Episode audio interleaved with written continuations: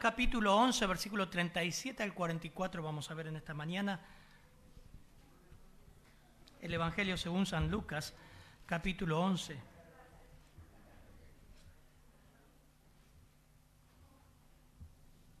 Es hermoso presenciar un bautismo, ¿no? Para el cristiano es emocionante ver que una persona ha pasado de muerte a vida, donde comparte su testimonio. Cada testimonio es muy, muy particular, muy personal.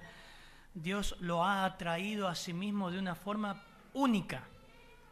Cada uno es una forma única como ha llegado al Señor en salvación. Y así ha sido con Ada. Amamos a Ada. Recordamos cuando llegó al Señor y aquí a la iglesia. Y este tema que vamos a ver es que nosotros estamos, vemos bautismos en todas las iglesias. Religiones hay un sinfín. Muchos nos están mirando ahora por internet, vaya a saber desde dónde, y están yendo a una iglesia, o simplemente por curiosidad hicieron clic y están escuchando nuestro culto y escuchando nuestras palabras. El Señor Jesús va a hablar en este texto acerca de rasgos de la falsa religión. Y es interesante porque el Señor se opuso fuertemente a la falsa religión creada por tradiciones humanas. Así que vamos a ver y vamos a meternos en ese tema ahora sí. Dice, luego que hubo hablado, Lucas 11, 37, 11, 37, luego que hubo hablado, le rogó, le rogó un fariseo que comiese con él. Y entrando Jesús en la casa, se sentó en la mesa. El fariseo cuando lo vio se extrañó de que no se hubiese lavado antes de comer. Pero el Señor le dijo, ahora bien, vosotros los fariseos limpiáis lo de, afuera fuera del vaso y del plato, pero por dentro están llenos de rapacidad y de maldad. Necios. El que hizo lo de fuera no hizo también lo de dentro. Pero dad limosna de lo que tenéis y entonces os será limpio. Mas hay de vosotros, fariseos, que diezman la menta y la ruda y toda hortaliza y pasan por alto la justicia y el amor de Dios. Esto os era necesario hacer sin dejar aquello. Hay de vosotros fariseos que aman las primeras sillas en la sinagoga y las salutaciones en las plazas. Hay de vosotros escribas y fariseos hipócritas que son como sepulcros que no se ven y los hombres andan encima y no lo saben. Tremendo pasaje. Padre, gracias por este texto, Señor. Ayúdanos a diferenciar, también los que están escuchando, lo que es una falsa religión de lo que es una verdadera religión. Ayúdanos a diferenciar de lo que es algo hecho por hombres a lo que tu palabra dice, el verdadero evangelio. En tu nombre, Señor. Amén, Padre.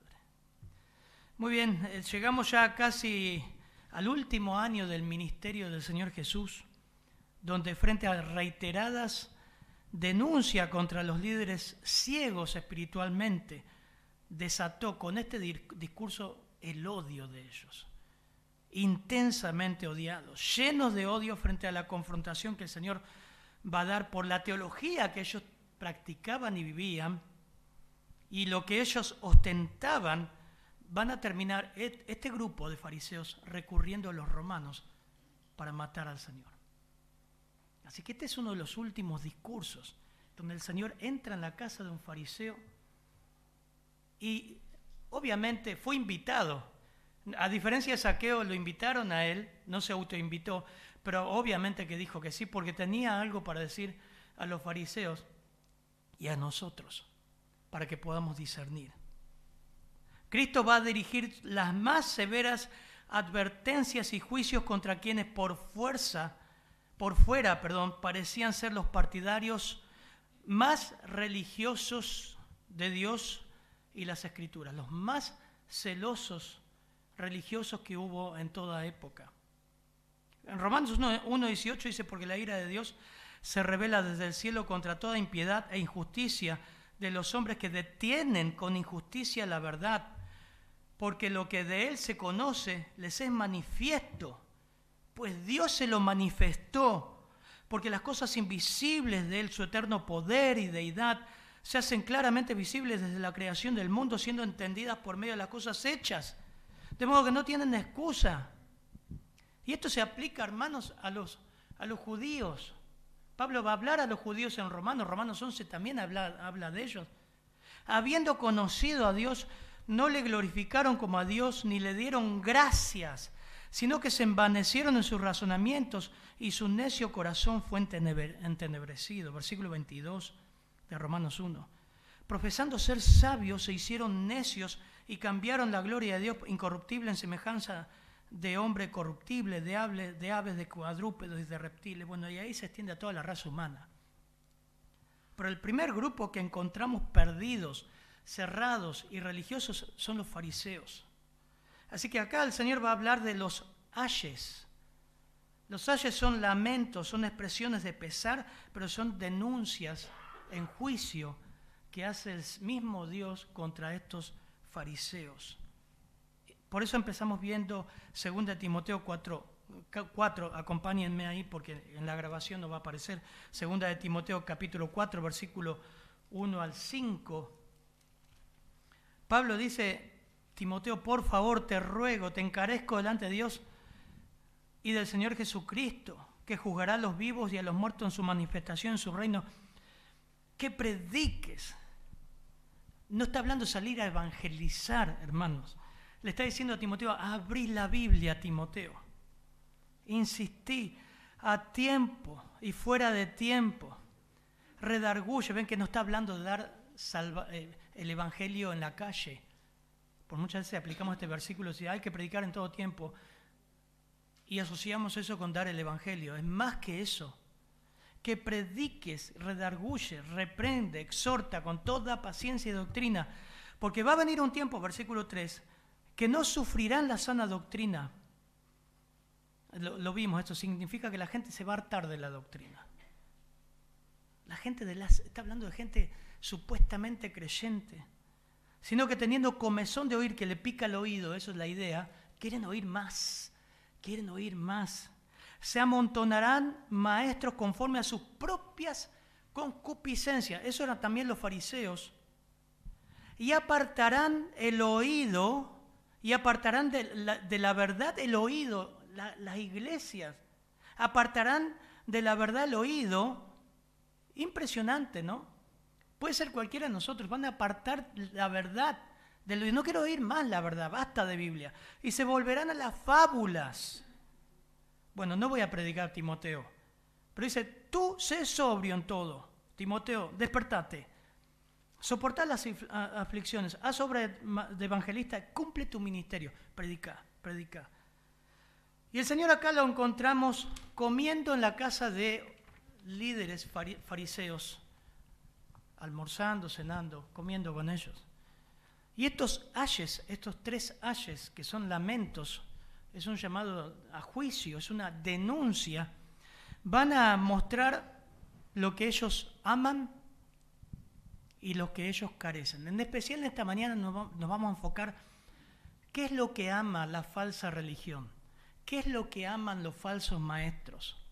Y quizás te encontrás ahora mirando este video y decís, wow, yo iba atrás de eso o yo estoy yendo detrás de eso. Y oramos al Señor que el Señor te guíe. Luego que hubo hablado, versículo 37, dice, le rogó un fariseo que comiese con él. Y entrando Jesús en la casa, se sentó a la mesa. Y dice el versículo 38, Fabián, ¿qué dice? El fariseo cuando lo vio se extrañó de que no se hubiese lavado antes de comer. Hasta ahí vamos, el, lo primero que ellos amaban. ¿Qué es lo que aman los falsos maestros y las religiones en sí, sus simbolismos, sus tradiciones, sus ritos. Dice que el, Señor entró, aprovechó la oportunidad, Él aceptó de modo que eh, a esta hora ya estaba tomando lugar en la mesa del fariseo. Seguramente el fariseo tenía a otros dice que también estaban los escribas, el texto sigue en la mesa. Curiosidad, no sabemos. Seguramente que sí, porque el Señor era muy criticado y muy aclamado, las dos cosas en un solo hombre, como lo vimos con Saqueo. el fariseo había invitado más personas y el Señor Jesús aprovechó la, la invitación porque tenía un mensaje para ellos. Cuando lo vio, dice, se extrañó de que no se hubiese lavado las manos antes de comer. Y esto es que los fariseos defendían el cumplimiento estricto de las reglas establecidas por los rabinos prominentes de antaño. Estas reglas habían pasado de una generación a otra y las minuciosas y muchísimas reglas ceremoniales acerca de cientos de asuntos estaban pasándose constantemente de generación a otra generación por los rabinos. Entre paréntesis, como ustedes saben, agregada por hombres, no estaba en la Biblia. No estaba. El Señor los denuncia como mandamientos de hombres. Ahora, hoy en esta mañana está mi mamá ahí atrás sentada, seguramente ella va a decir con la cabeza sí, tengo que tener cuidado con lo que hable, porque está ahí mirándome. No toquen las plantas que son de ella. Pero una de las cosas que me sigue diciendo cada vez que voy a comer a la casa de ella es, ¿te lavaste las manos? Es así, ¿no? Siempre me manda, a, anda, lavate las manos. Yo tengo 35 años y me sigue diciendo mentira. lo mismo. Y ustedes dicen, eh, bueno, el fariseo estaba en lo correcto porque estaba mandando al Señor Jesús a lavarse las manos. No, no era higiene esto. No era por higiene. Esto tenía que ver con una tradición de una falsa santidad, que si un fariseo o algún judío tocaba en el camino a algún gentil, se contaminaba. Era terrible o cualquier artículo que haya tocado impuro se contaminaba. El Señor luchó muchísimo contra toda esta tradición ridícula. Por eso cuando también lo denuncian en Mateo 13, en Mateo 15, a los discípulos que fueron a comer y no se lavaron las manos, ¿se acuerdan? Tus discípulos no se lavan las manos antes de comer. Y no tenía nada que ver con la higiene que hoy en día conocemos. No había COVID. No era por eso tenía que ver con todo eso que ellos hacían. Miren, Mateo 15, 2, no lo busques, se lo leo. Mateo capítulo 15, versículos 2 y 3, le preguntaron, ¿por qué tus discípulos quebrantan la tradición de los ancianos? Pues no se lavan las manos cuando comen pan. Y respondiendo él les dijo, porque, porque, ¿por qué también, el Señor Jesús, por qué también ustedes quebrantan el mandamiento de Dios a causa de vuestra tradición. Fabián, ¿lo tenés ahí? 4 y 5, por favor. Mateo 15. Fabián me ayuda hoy. Versículo 4 y 5. Dice, porque Dios mandó diciendo, honra a tu padre y a tu madre, y el que maldigas al padre o a la madre muera irrevisiblemente. Pero vosotros decís, cualquier cosa que, diga a su padre o a su madre es mi ofrenda a Dios, todo aquello con que pudiera ayudarte. Ya no, ya no ha de honrar a su padre y a su madre. Así habéis invalidado el mandamiento de Dios por vuestra tradición. Versículo 7 de Mateo 15. Hipócritas. Bien profetizó de vosotros Isaías cuando dijo, este pueblo de labios me honra. Bueno, ahora lo vamos a explicar. Ellos habían trastocado toda la palabra de Dios, habían agregado cosas que anulaban el principio y la esencia del mandamiento. Amaban sus simbolismos más que cualquier otra cosa.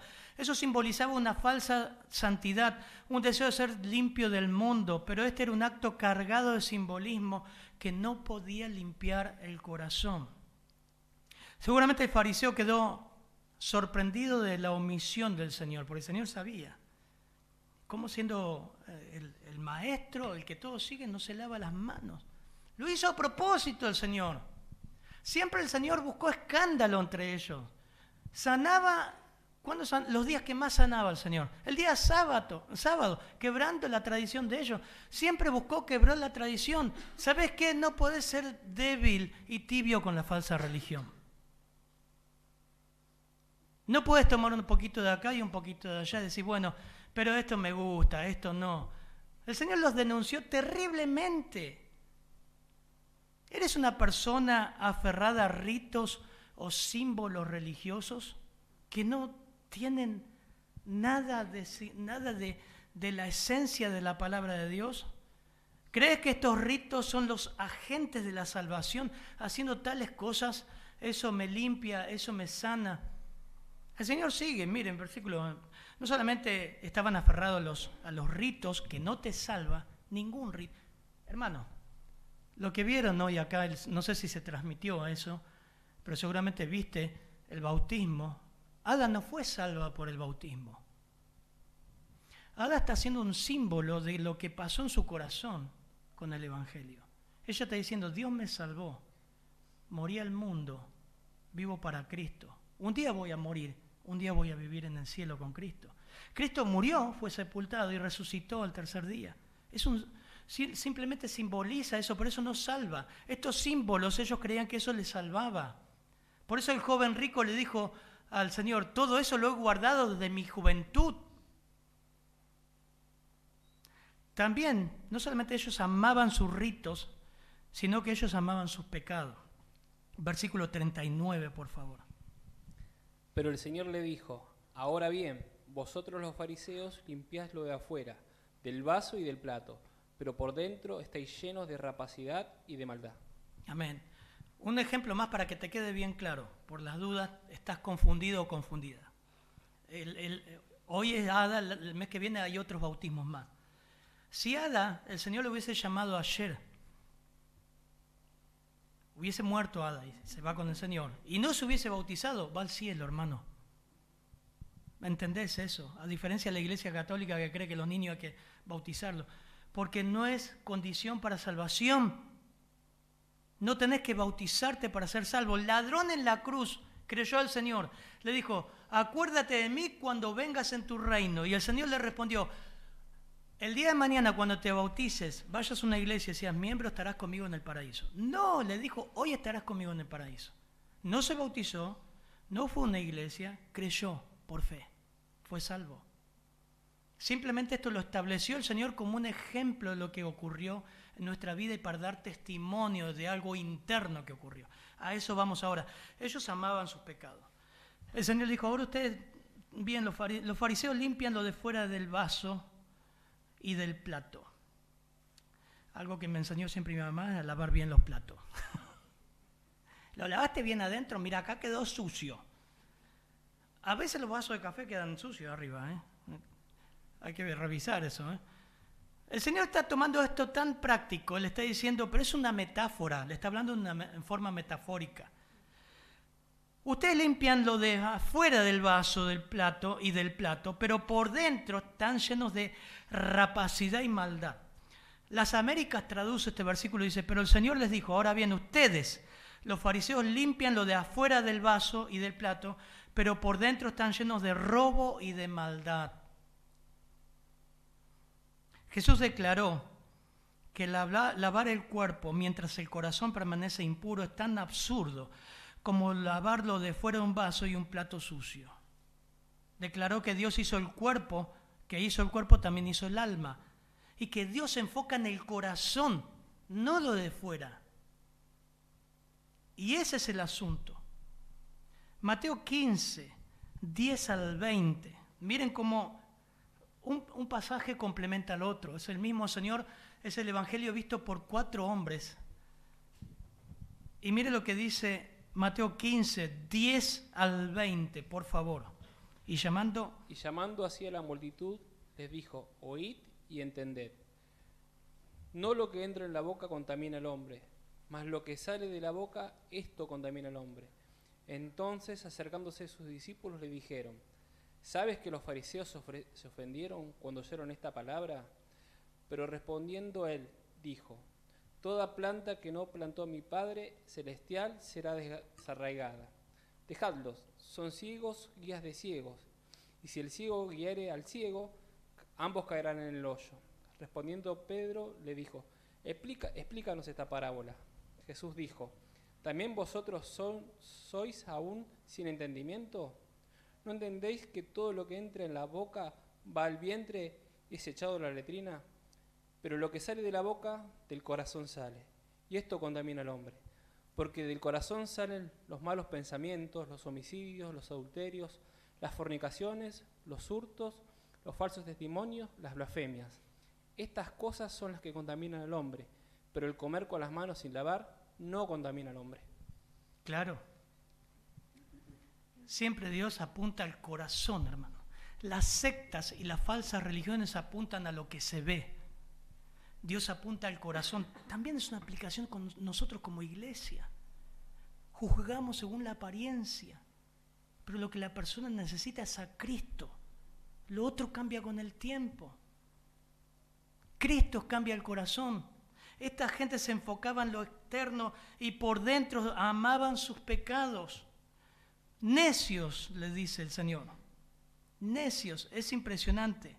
Ahora, eh, bien, vosotros fariseos limpiando de fuera el vaso y del plato, pero por, por fuera están llenos de robo y, de maldad. Ellos se preocupaban por lo de afuera, pero el Señor le dice que estaban llenos de hinchados, llenos la palabra, llenos de toda rapacidad y maldad. Rapacidad, la palabra pillaje, despojo, robo. Y eso es en las falsas religiones. La palabra de, habla de robo, habla de arrebato. Eso, hacen. Eso hacen. Hay de vosotros, Mateo 23, no, lo busquen, Mateo 23, 14. Hay de vosotros fariseos hipócritas, porque devoran las casas de las viudas y aún por pretexto hacen largas oraciones. Por eso van a recibir mayor condenación. Y llenos de maldad, dice la palabra poneria, significa depravación, malicia, complot, pecados, maldad perversidad, depravación, malicia, picardía también. La religión externa de los fariseos era toda una farsa que apuntaba a lo de afuera y, te y perseguían a la gente para que cumplan eso. Juan fue muy claro, el Evangelio de Juan, cuando el Señor habla lo siguiente, dice, y este es el juicio, que la luz vino al mundo y los hombres amaron más las tinieblas que la luz, pues sus acciones eran malas porque todo el que hace lo malo odia la luz y no viene a la luz para que sus acciones no sean expuestas, pero el que practica la verdad viene a la luz para que sus acciones sean manifiestas que han sido hechas en Dios. Es impresionante. Hay, una, hay algo que dijo Pablo y yo lo anoté, dice, según lo que Pablo dice, la religión es el abandono insensato de Dios por parte del hombre. Repito, la, la religión es el abandono insensato de Dios de parte del hombre, así como la creación de los falsos sistemas de su propia, propia invención. El hombre inventa todas esas cosas. El hombre. Y una característica inequívoca de la falsa religión es que cuando, cuanto más símbolos tenga, más carente es de ver la realidad espiritual. Se enfocan en las cosas de afuera. Ellos aman sus simbolismos, aman sus pecados, están llenos de maldad. Pablo era uno de ellos. El apóstol Pablo era un fariseo. Mire, acompáñeme a Filipenses capítulo 3. Cuando él conoce al Señor de verdad, que lo tira del caballo y se convierte el apóstol Pablo, el famoso apóstol Pablo, él era fariseo. Y él describe todo lo que hacía, versículo 4, capítulo 3, versículo 3 y 4. Dice así, aunque yo, tengo también de qué confiar en la carne, si alguno piensa que tiene que confiar en la carne, yo más. Circuncidado el octavo día, del linaje de, de Israel, de la tribu de Benjamín, hebreo de hebreos, en cuanto a la ley, fariseo, ahí lo dicen, ¿ven? En cuanto a celo, perseguidor de la iglesia, recuerdan, bajo sus pies se puso la, la ropa de Esteban, el primer mártir en la historia de la iglesia. En cuanto a la ley, en, eh, en cuanto a la justicia que es en la ley, irreprensible. Pero cuantas cosas eran para mí ganancias, las he estimado como pérdida por amor de Cristo. Y ciertamente aún estimo todas las cosas como pérdida por la excelencia del conocimiento de Cristo Jesús. Mi Señor, por amor del cual lo he perdido todo y lo tengo por estiércol, basura, para ganar a Cristo. Él se dio cuenta que estaba en una falsa religión. Ellos conservan sus pecados porque solamente limpia la falsa religión, se enfoca en lo externo. ¿Saben cuánto y cuántos de ustedes han pasado acá por la iglesia, hermanos? Que vienen de distintas iglesias reprendían demonios, hablaban en lengua, tenían visiones, ¿no? Podemos eh, hablar de cuántas cosas más. Ahora íbamos arriba a hablar del Evangelio y le decía, explícame el Evangelio. Agarré una hoja como hizo Ada, explícame qué es el Evangelio. No sabían explicarlo. No, no tenían contenido. No saben lo que es la justificación, la adopción, la redención, el, el corazón depravado del hombre, la gracia de Dios. No pueden describirlo. ¿Por qué? Porque solamente hicieron una oración de aceptar a Jesús y jamás entendieron el Evangelio. Eso es lo que tiene. En tercer lugar, miren, las sectas, la falsa religión tiene poca profundidad. Se enfoca en lo externo, en lo secundario, no profundiza en nada. Versículos 40 al 44, por favor, los últimos versículos. Necios, el que hizo lo de afuera, ¿no hizo también lo de adentro? Pero dad limosna de lo que tenéis y entonces todo será limpio. Mas hay de vosotros fariseos, que desmáis la menta y la ruda y toda hortaliza, y pasáis por alto la justicia y el amor de Dios. Eso os era necesario hacer sin dejar de aquello. Hay de vosotros, fariseos, que amáis las primeras sillas en las sinagogas y las salutaciones en las plazas. Hay de vosotros, escribas y fariseos hipócritas, que, sois como sepulcros que no se ven, y los hombres que andan encima no lo saben. No lo saben. Dos de los ayes más vemos, ya vimos uno, pero aquí vemos dos más. Y empieza el versículo 40, re fuerte, hermanos. El otro día me sentía mal porque dije una, una palabra acá y digo, no habré dicho algo feo, ¿no? Que hablé de Herodes, ¿se acuerdan? Algunos miraron y fue toda la semana me dijeron esa palabra. No es una mala palabra, dije pollerudo, no, no es mala palabra. Herodes lo manejó las mujeres, Salomé lo manejó Herodías. pero bueno, acá el Señor dice una palabra mucho más fuerte, necios. La palabra ahí es tremenda y es pacá y significa, es un insulto grave, significa estúpido, imbécil. Tiene que ver con el contexto de la ira y el asesinato, imbécil, ignorante, imprudente, eh, indocto, insensato, loco, necio. O sea que es una persona que piensa superficialmente, indocta, simple, necios. Esa es la palabra para acá en el versículo 40.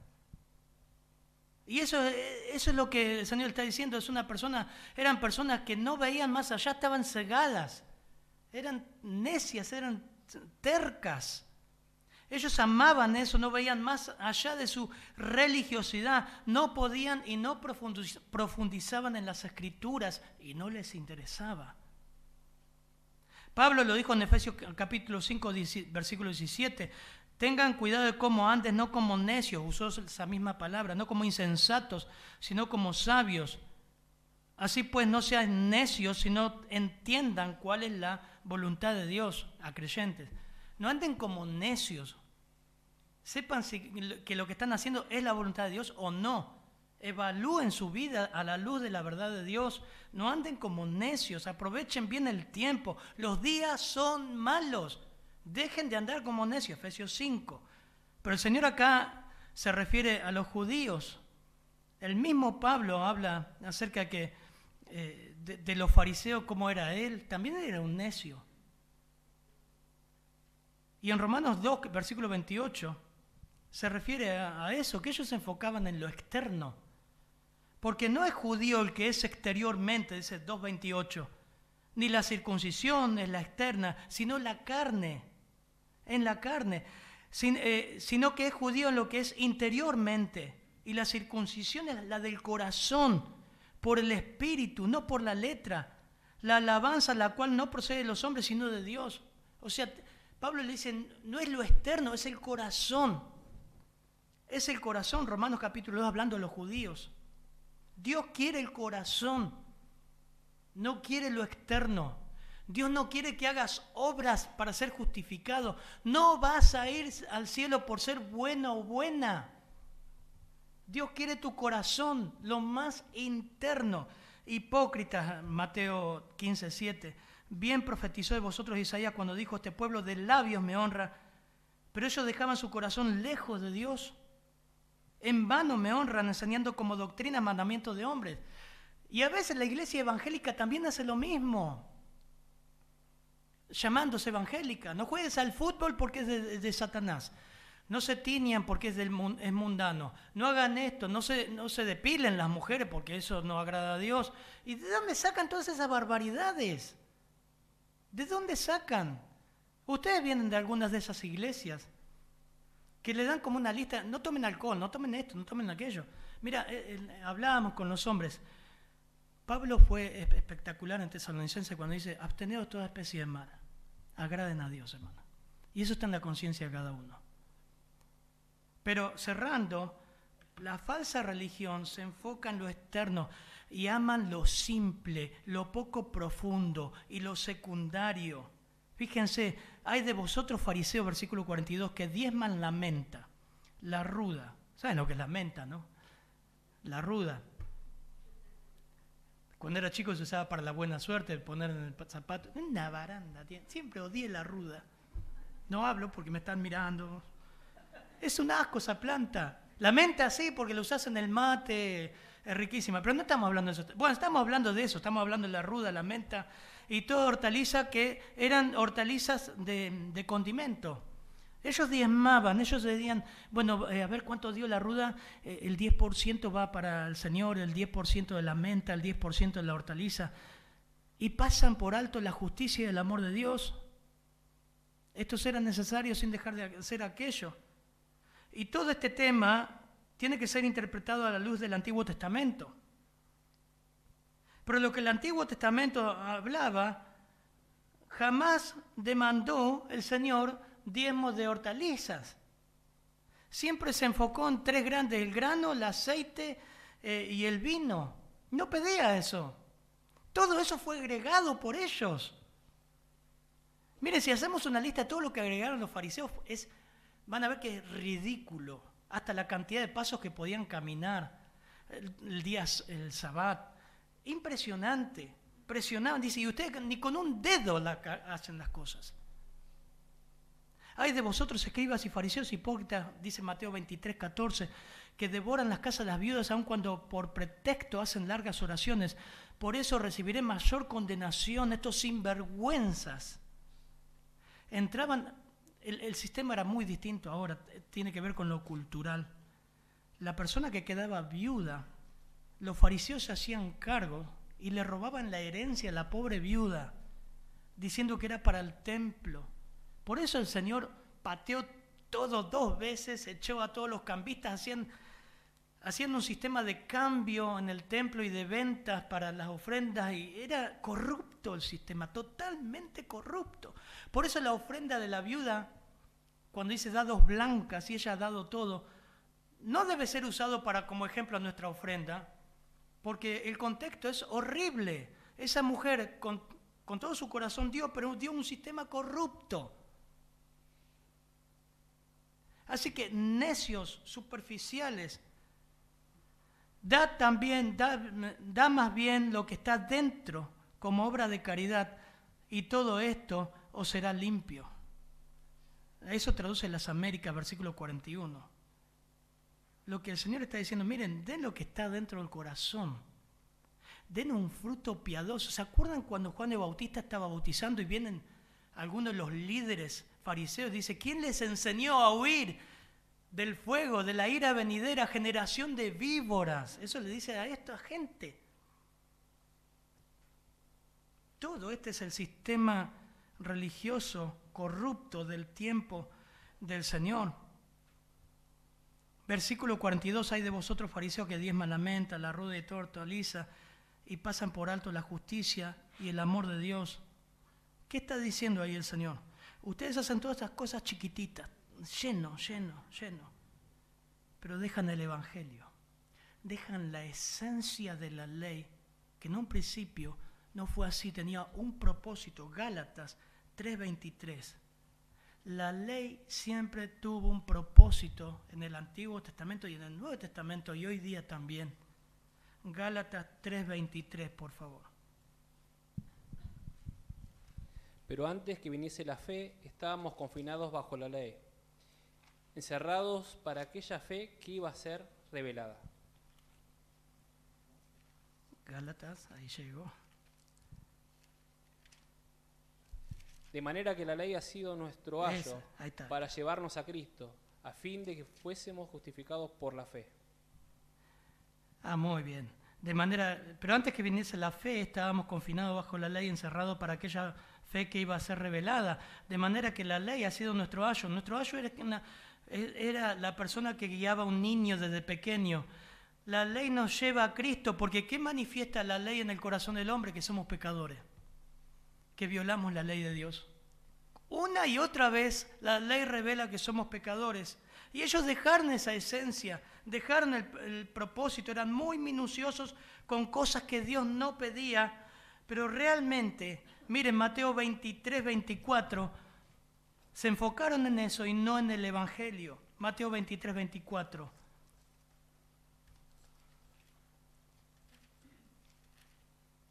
¿Lo tenés ahí? Sí. Ciegos, eh, perdón, guías ciegos que con- coláis el mosquito y tragáis el camello. Wow, Mateo 23, 24. Dice que ellos colaban el mosquito. El mosquito, que usted conoce el mosquito, el animal, uno de los insectos más pequeños, lo colaban. Colaban el agua. No vaya a ser que tomen un mosquito que era un animal impuro.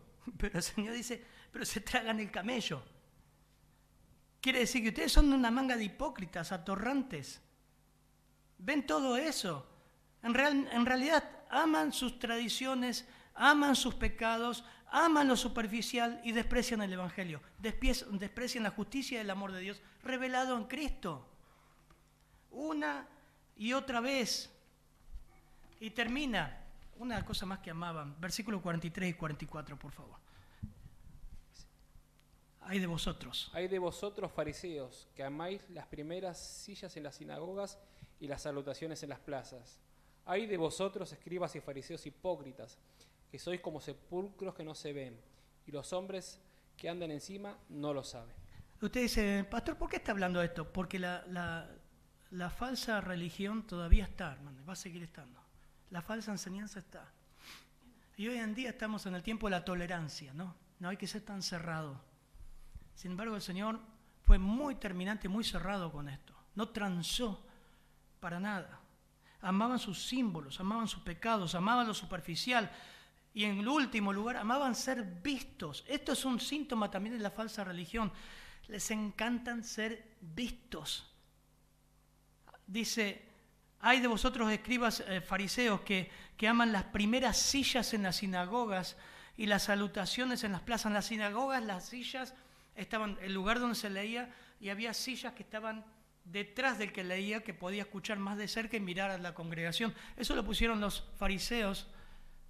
Entonces podían tener una mirada más sobre el hombro, sobre la gente. Se sentían más cerca. Era el asiento principal de la sinagoga, era el que estaba frente a la congregación. Y allí se, se- se sentaba y disfrutaba de doble ventaja, estar cerca de la persona que leía o dirigía la oración y poder ver a todos. Y además de esa persona, los fariseos eran conducidos, era como poner ahora una fila acá y las personas de más prestigio se las sientan adelante. Horrible. Santiago habla de eso. Era ese asiento. También am- amaban las salutaciones en las plazas. No es el saludo que hoy entendemos. Hola, ¿qué tal? Buenos días, buenas tardes. No, no. Era una, una cierta de reverencia, de reconocimiento verbal, elaborado con la prominencia de la persona que venía. Tremendo, ¿no? Ellos amaban los primeros lugares en los banquetes, dice Mateo 23. Usaban largas ropas, Marcos eh, capítulo 12, versículo 38. Se hacían llamar rabí. No era cualquiera. Usted me tiene que llamar rabí. Mateo 23, 5 al 7. Ellos iban detrás de la aprobación de las personas, querían ser amados, respetados, alabados, rever- reverenciados. Se colocaban en una posición elevada sobre toda persona común. Ustedes me han contado que eso pasaba en muchas de sus iglesias. Eso pasaba, ¿no? Y pasa. Los carteles, iglesia del pastor y la pastora tanto. Y el que debe ser exaltado acá es Cristo y su palabra, no nosotros. Somos barro, hermano. Como dijo Pablo, ¿qué somos nosotros? Siervos, nada más. Termina eh, el Señor hablando que amaban ser vistos y, termina con una última denuncia, versículo 44, y creo que esto debemos siempre recordarlo. Hay de vosotros, y acá incluye a los fariseos, después empieza a hablar a los escribas, escribas y fariseos hipócritas, que son como sepulcros que no se ven y los hombres andan encima y no lo saben. ¿Qué quiere decir eso? Bueno, los sepulcros en la ciudad que estaban en las afueras muchas veces eran abandonados y para no pisarlo y no contaminarse ceremonialmente, tiene que ver con la tradición judía, se los blanqueaba. Cuando era la fiesta de la Pascua, que venían judíos de todos lados, caminando, no en Uber, no en remis, al ver los sepulcros tenía que evitarlos. El Señor usa esto como metáfora, y ustedes son esos. La gente no se da cuenta que acercándose ustedes son terriblemente condenados e influenciados y contaminados. Hermano, no se tranza con la falsa doctrina, la falsa adoración, la falsa religión. No es tomar un poquito de cada cosa. Tenés que evaluar y ser como debería, mirar si realmente lo que se enseña está en la palabra de Dios. Ella es nuestra autoridad. No es la autoridad del pastor, ni el Papa, ni Sugel Michelet, ni MacArthur. La palabra de Dios es la autoridad. Nosotros nos equivocamos. Estos fariseos eran una influencia mortal a la gente que ignoraba la ponzoñosa influencia, una enseñanza enfocada en símbolos. Amaban la liturgia, los ritos, las fechas. Amaban sus pecados, se enfocaron en lo externo, pero en su corazón era avaro, carente de piedad genuina. Amaban lo superficial, lo simple. Eran indoctos, ignoraban voluntariamente las escrituras. Se centraban en lo externo, lo que se veía. Eran puntillosamente legalistas y moralistas. Y sobre todo amaban ser vistos. Su imagen, su autoexaltación, ellos fueron una mala influencia.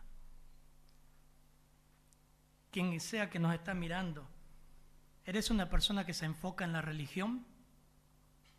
¿O realmente estás buscando una relación con Dios? ¿Eres una persona que se enfoca en los símbolos, en las cábalas?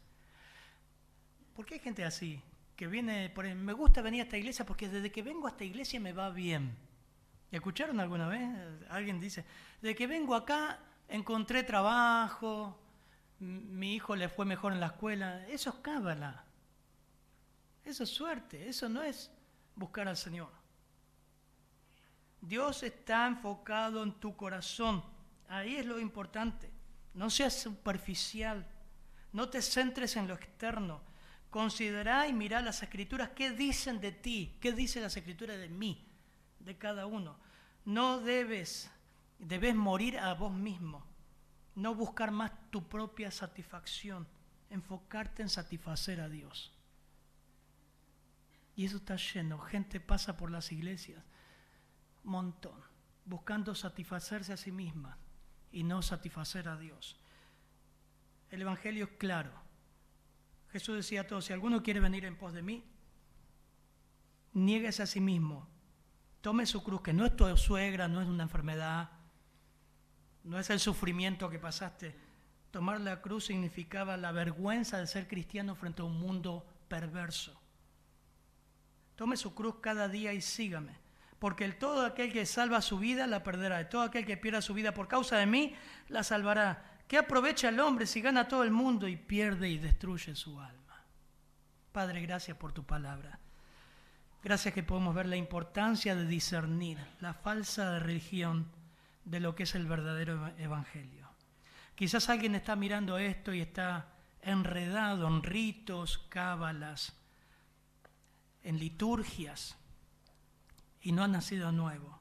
Rogamos que tu espíritu le atraiga, le convenza, que pueda caer a, tus pies el Dios justo el Dios que nos va a mandar al infierno si no nos arrepentimos y creemos en ti.